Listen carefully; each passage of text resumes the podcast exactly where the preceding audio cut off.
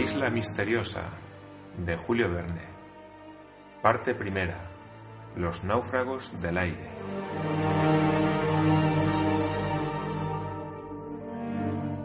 Capítulo 22. Pasa el invierno y salen de su palacio de granito. Aquellos fríos intensos duraron hasta el 15 de agosto, sin traspasar el mínimo de grados Fahrenheit observado hasta entonces. Cuando la atmósfera estaba tranquila, los colonos soportaban fácilmente aquella temperatura baja, pero cuando soplaba el viento les molestaba por la reducida vestimenta. Pencroff se lamentaba de que la isla Lincoln no diera asilo a algunas familias de osos, con preferencia a las zorras o a las focas, cuya piel no les servía de mucho. Los osos, decía, van generalmente bien vestidos, y yo me alegraría mucho de tomarles prestado para el invierno el abrigo que llevan en el cuerpo.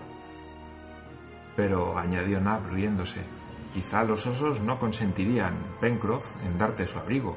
No creo yo que esos animales sean imitadores de San Martín. Ya les obligaríamos, Nab, repuso Pencroff en tono completamente autoritario. Pero aquellos formidables carnívoros no existían en la isla, o por lo menos no se habían dejado ver hasta entonces. Harbert, Pencroff y Spilett se ocuparon, sin embargo, en establecer trampas en la meseta de la Gran Vista y en los alrededores del bosque. Según la opinión del marino, todo animal, cualquiera que fuese, sería buena presa, y roedores o carnívoros que estrenaran los nuevos lazos serían bien recibidos en el Palacio de Granito. Aquellas trampas eran muy sencillas. Se componían de hoyos abiertos en el suelo y cubiertos de ramas y hierba, que disimulaban el orificio en cuyo fondo había algún cebo, cuyo olor pudiese atraer a los animales. Debemos decir también que no se habían abierto al azar, sino en ciertos sitios donde las huellas de cuadrúpedos anunciaban el frecuente paso de animales. Todos los días eran visitadas, y por tres veces durante los primeros días se encontraron ejemplares de aquellos culpeos descubiertos en la orilla derecha del río de la Merced. Cáspita, no hay más que zorras en este país, exclamó Pencroff la tercera vez que sacó una del hoyo donde estaba encerrada. Animales que no sirven para nada. Se equivoca usted, dijo Gedeón Spilett. Sirven para algo. ¿Y para qué? Nos servirán de cebo para atraer a otros. El corresponsal tenía razón, y las trampas fueron cebadas desde entonces con aquellos cadáveres de zorras. El marino había fabricado también lazos, empleando las fibras de juncos, los cuales dieron mejor resultado que las trampas. Era raro que pasase día sin que cayera en aquellos lazos algún conejo del sotillo. Era siempre conejo lo que comían, es verdad, pero Nab sabía variar las salsas y los colonos no pensaban quejarse. Sin embargo, una o dos veces en la segunda semana de agosto, los lazos proporcionaron a los cazadores animales distintos de los culpeos y más útiles, como fueron algunos jabalíes vistos ya en el norte del lago. Pencroff no tuvo necesidad de preguntar si aquellos animales eran comestibles. Se comprendía perfectamente que lo eran en vista de su semejanza con el cerdo de América o de Europa. Pero estos no son cerdos, dijo Harbert. Te lo prevengo, Pencroff. Muchacho, repuso el marino inclinándose sobre la trampa y sacando por el pequeño apéndice que le servía de rabo a uno de aquellos representantes de la familia de los suideos. Déjame creer que lo son. ¿Por qué? Porque me complazco en creerlo. ¿Te gusta mucho el cerdo, Pencroff? Mucho, exclamó el marino, sobre todo sus jamones, y si tuviera ocho en vez de cuatro, me gustaría el doble. Los animales de que se trataba eran sainos, pertenecientes a uno de los cuatro géneros que cuenta la familia, y eran además de la especie de los tagasus, fáciles de conocer por su color oscuro, por la ausencia de los largos caninos de que están provistas las bocas de sus congéneres. Estos sainos viven ordinariamente en rebaños, y era probable que abundasen en la parte silvestre de la isla. En todo caso, eran comestibles desde la cabeza hasta los pies, y Pencroff no pedía otra cosa. Hacia el 15 de agosto, el estado atmosférico se modificó por un salto que hizo el viento al noroeste. La temperatura subió algunos grados, y los vapores acumulados en el aire no tardaron en resolverse en nieve.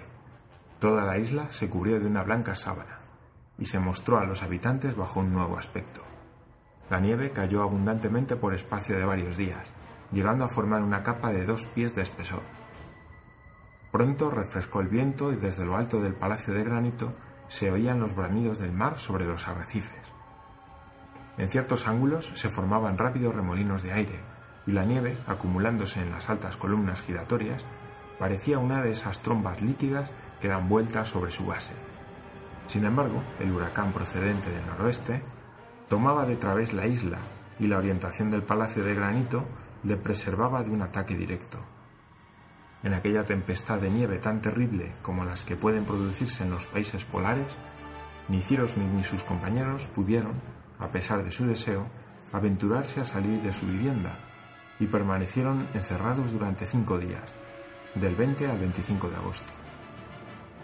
Oíase la tempestad rugir en los bosques de Jacamar, que debían sufrir mucho. Los árboles iban a ser desarraigados, pero Pencroff se consolaba pensando que de este modo se ahorraría el trabajo de cortarlos. El viento se hace leñador, dejémoslo, repetía.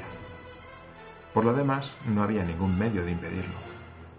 Cuántas gracias debieron dar al cielo los huéspedes del Palacio de Granito por haberles proporcionado aquel retiro sólido e inexpugnable.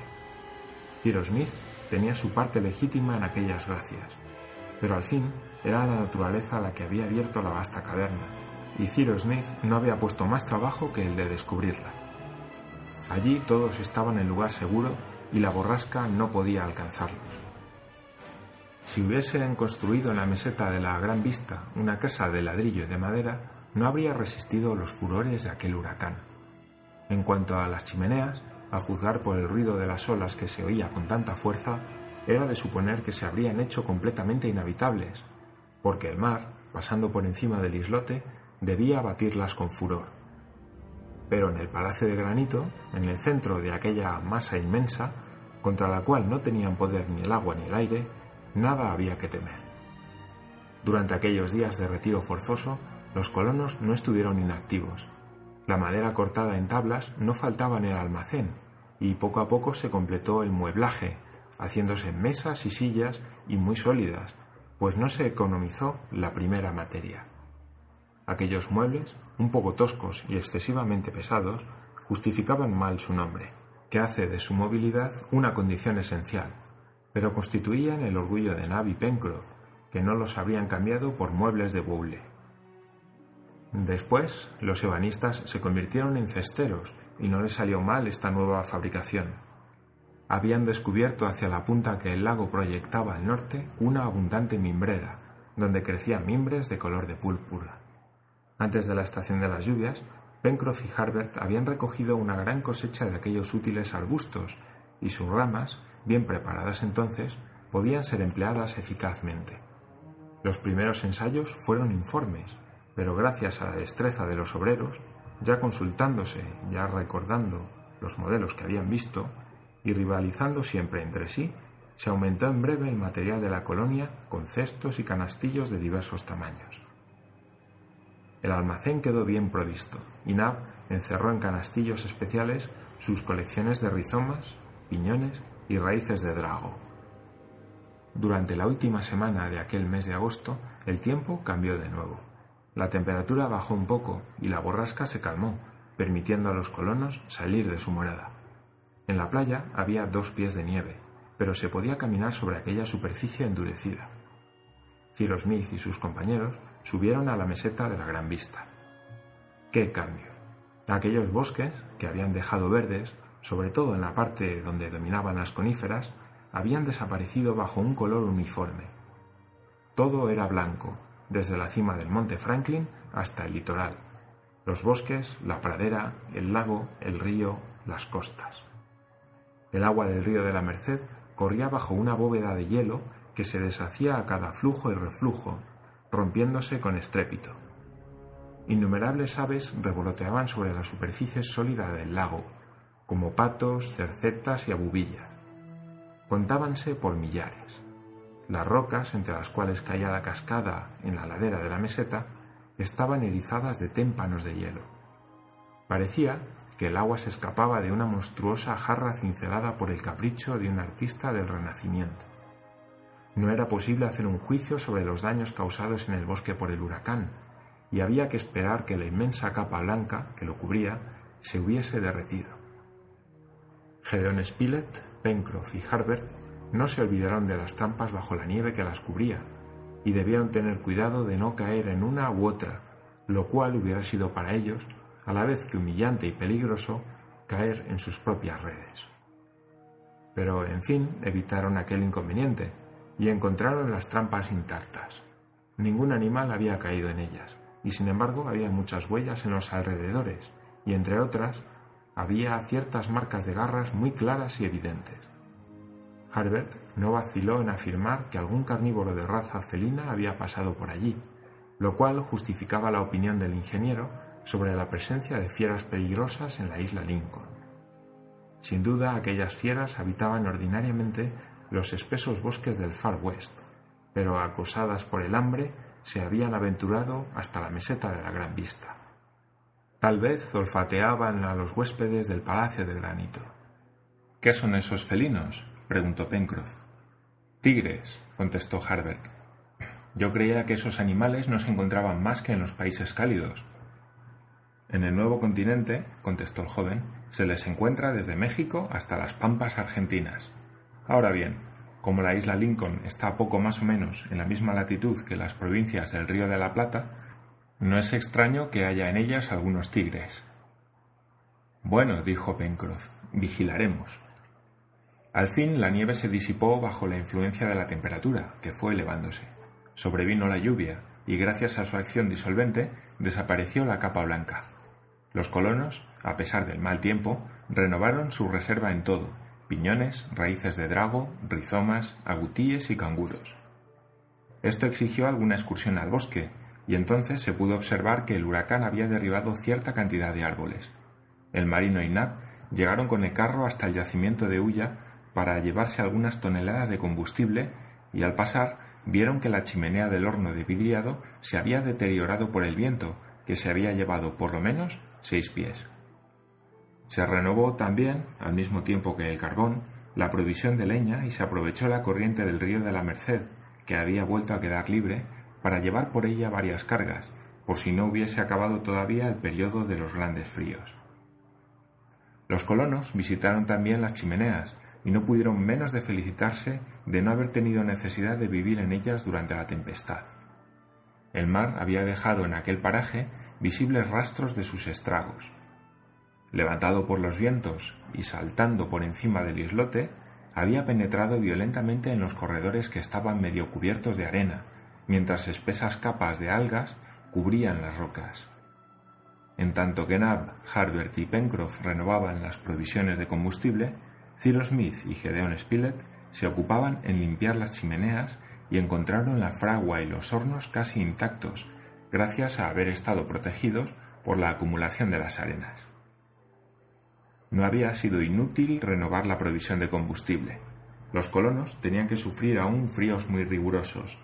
Sabido es que en el hemisferio boreal el mes de febrero se señala generalmente por un descenso de temperatura, y lo mismo debía suceder en el hemisferio austral a finales de agosto, que es el mes febrero de América del Norte. La isla Lincoln no se libró de esta ley climatológica. Hacia el 25, después de una nueva alternativa de nieve y de lluvia, el viento saltó al sudeste y el frío se hizo intenso. Según los cálculos del ingeniero, la columna mercurial de un termómetro Fahrenheit no hubiera marcado menos de 8 grados bajo cero, 22 grados centígrados bajo cero. Y esta intensidad de frío, que un viento agudo hacía más doloroso, se mantuvo por espacio de muchos días. Los colonos debieron encerrarse de nuevo en el Palacio de Granito, y como fue preciso obstruir herméticamente todas las aberturas de la fachada, no dejando más que el paso puramente necesario para la renovación del aire, el consumo de bujías fue grande. Para economizarlas, los colonos se limitaron con frecuencia a alumbrarse con la llama de los hogares, donde no se economizaba el combustible. Muchas veces uno u otro bajaron a la playa entre los témpanos de hielo que el flujo arrojaba a cada marea, pero pronto subían al palacio de granito y no sin trabajo ni sin dolor podían sus manos asir los montantes de la escala. En aquel frío intenso los escalones quemaban los dedos. Fue preciso otra vez ocupar los socios del retiro forzoso dentro del palacio. Ciro Smith emprendió entonces una operación que podía practicarse a puerta cerrada. Ya sabemos que los colonos no tenían a su disposición más azúcar que aquella sustancia líquida del arce, haciendo en el árbol incisiones profundas. Bastábales, pues, recoger en vasos el licor de los que los árboles destilaban y en tal estado lo empleaban en diversos usos culinarios, tanto más fácilmente que con el tiempo el licor tendía a volverse blanco y a tomar una consistencia de jarabe. Pero todavía había algo más que hacer. Un día, Ciro Smith anunció a sus compañeros que se iban a transformar en refinadores de azúcar. Refinadores, intervino Pencroff. Me parece que ese es un oficio un poco cálido. Muy cálido, dijo el ingeniero. Entonces será propio de la estación, replicó el marino. La palabra refinación no debe despertar en el ánimo de los lectores el recuerdo de estas fábricas llenas de máquinas y obreros. No. Para cristalizar aquel licor bastaba depurarlo mediante una operación muy sencilla. Puesto al fuego en grandes recipientes de barro, se le sometió a cierta evaporación y pronto subió una espuma a la superficie. Cuando esta espuma comenzó a espesarse, Nab tuvo cuidado de removerla con una espátula e impedir al mismo tiempo que adquiriese un sabor empireumático. Tras algunas horas de ebullición a fuego vivo, tan favorable para los operadores como para la sustancia operada, ésta se transformó en un jarabe espeso. Aquel jarabe fue depositado en moldes de barro, previamente fabricados en el horno mismo de la cocina y a los cuales se habían dado formas diversas. Al día siguiente aquel jarabe enfriado formaba panes y tablillas. Era azúcar de color un poco rojo, pero casi transparente y de buen sabor. El frío continuó hasta mediados de septiembre y los prisioneros del palacio de granito comenzaban a encontrar demasiado largo su cautiverio. Casi todos los días intentaban alguna salida, que no podía prolongarse mucho. Trabajaban, pues, constantemente en el arreglo de la casa y conversaban durante el trabajo. Ciro Smith instruía a sus compañeros en todo y les explicaba principalmente las aplicaciones prácticas de la ciencia. Los colonos no tenían biblioteca, pero el ingeniero era un libro vivo, siempre dispuesto y siempre abierto en la página que cada cual necesitaba. Un libro que le resolvía todas las cuestiones y que con frecuencia era hojeado por todos. Así pasaba el tiempo, y los honrados colonos no parecía que debían temer el porvenir. Sin embargo, la prisión que sufrían les impacientaba demasiado, y todos tenían ansias de volver a ver, si no la hermosa primavera, al menos el final de aquel frío insoportable. Si por ventura hubieran tenido vestidos de abrigo para poder afrontarlo, ¿qué excursiones no habrían intentado a las dunas, al pantano de los Tadornes, la caza debía ser fácil y hubiera sido fructuosa sin duda alguna. Pero Ciro Smith no quería que nadie comprometiese su salud, porque necesitaban de todos los brazos y sus consejos fueron seguidos. El más impaciente de los prisioneros, después de Pencroff, se entiende, era Top. El fiel perro encontraba muy estrecho para él el palacio de granito. Iba y venía de un cuarto a otro y manifestaba a su manera el aburrimiento que le causaba el hallarse acuartelado. Ciro Smith observó con frecuencia que cuando se acercaba a aquel pozo oscuro que estaba en comunicación con el mar y cuyo orificio se abría en un extremo del almacén, lanzaba gruñidos singulares, dando vueltas alrededor de aquella abertura que estaba tapada por unas tablas. Algunas veces trataba de introducir sus patas debajo de la tapa como si hubiera querido levantarla y gruñía entonces de un modo particular, que indicaba al mismo tiempo cólera e inquietud. El ingeniero observó muchas veces aquellas maniobras del perro. ¿Qué habría en aquel abismo que pudiera impresionar hasta tal punto al inteligente animal? El pozo terminaba en el mar, esto era indudable. ¿Se ramificaba por estrechos canales? ¿Estaba en comunicación con otra cavidad interior? ¿Vendría de cuando en cuando algún monstruo marino a respirar en el fondo de aquel pozo? El ingeniero no sabía qué pensar y no podía menos de meditar sobre las complicaciones extrañas que pudieran sobrevenir. Acostumbrado a adelantarse por el terreno de las realidades científicas, no podía sobreponerse a aquel movimiento que le arrastraba al dominio de lo extraño y casi de lo sobrenatural. Pero ¿cómo explicarse que Top, uno de esos perros sensatos que jamás han perdido el tiempo en ladrar a la luna, se obstinase en sondear con el olfato y el oído aquel abismo si nada pasaba en él que debiera despertar su inquietud? La conducta de Top intrigaba a Cyrus Smith más de lo que él mismo suponía. Pero el ingeniero no comunicó sus impresiones nada más que a Gedeón Spilett, creyendo inútil iniciar a sus compañeros en las reflexiones involuntarias que le obligaba a hacer aquel capricho de Top. Por fin cesaron los fríos. Hubo nubes, vientos mezclados de nieve, nubarrones, ráfagas de aire puro, pero de corta duración. El hielo se había disuelto, la nieve se había fundido. La playa, la meseta, la orilla del río de la Merced y el bosque volvieron a ser transitables. La vuelta de la primavera llenó de satisfacción a los huéspedes del Palacio de Granito, y pronto se limitaron a pasar en él tan solo las horas de sueño y de la comida. En la segunda mitad de septiembre cazaron mucho, lo cual indujo a Pencroff a reclamar con nueva insistencia las armas de fuego según decía, le había prometido Smith. El ingeniero, sabiendo perfectamente que sin instrumentos especiales le sería casi imposible construir un fusil que pudiera prestar algún servicio, aplazaba siempre la operación para más adelante. Por otra parte, les advertía que Harbert y Gedeon Spilett se habían hecho hábiles arqueros, que de todos modos excelentes animales como agutíes, canguros, gavialles, palomas, abutardas, patos y cercetas, en fin, caza de pelo o caza de pluma, caían al impulso de sus flechas y que por consiguiente bien podía esperarse ocasión más oportuna. Pero el obstinado marino no entendía de reflexiones y no dejaba de importunar al ingeniero para que satisficiese su deseo. El mismo Gedeón Spilett apoyaba a Pencroff en esto, diciendo Si la isla, como es de sospechar, contiene animales feroces, es necesario pensar en combatirlos y exterminarlos. Puede llegar un momento en que ese sea nuestro primer deber. Pero entonces la cuestión de las armas de fuego no ocupaba la mente de Cyrus Smith. Le preocupaban los vestidos. Los que llevaban los colonos habían pasado el invierno, pero no podían durar hasta el invierno próximo. Había que proporcionarse a toda costa pieles de carnívoros o lana de rumiantes, y puesto que no faltaban muflas, convenía pensar en los medios de formar un rebaño para las necesidades de la colonia. Un recinto destinado a los animales domésticos, un corral para los volátiles, en una palabra, una especie de granja establecida en cualquier punto de la isla, deberían ser los dos proyectos importantes en cuya ejecución se ocuparían durante la buena estación.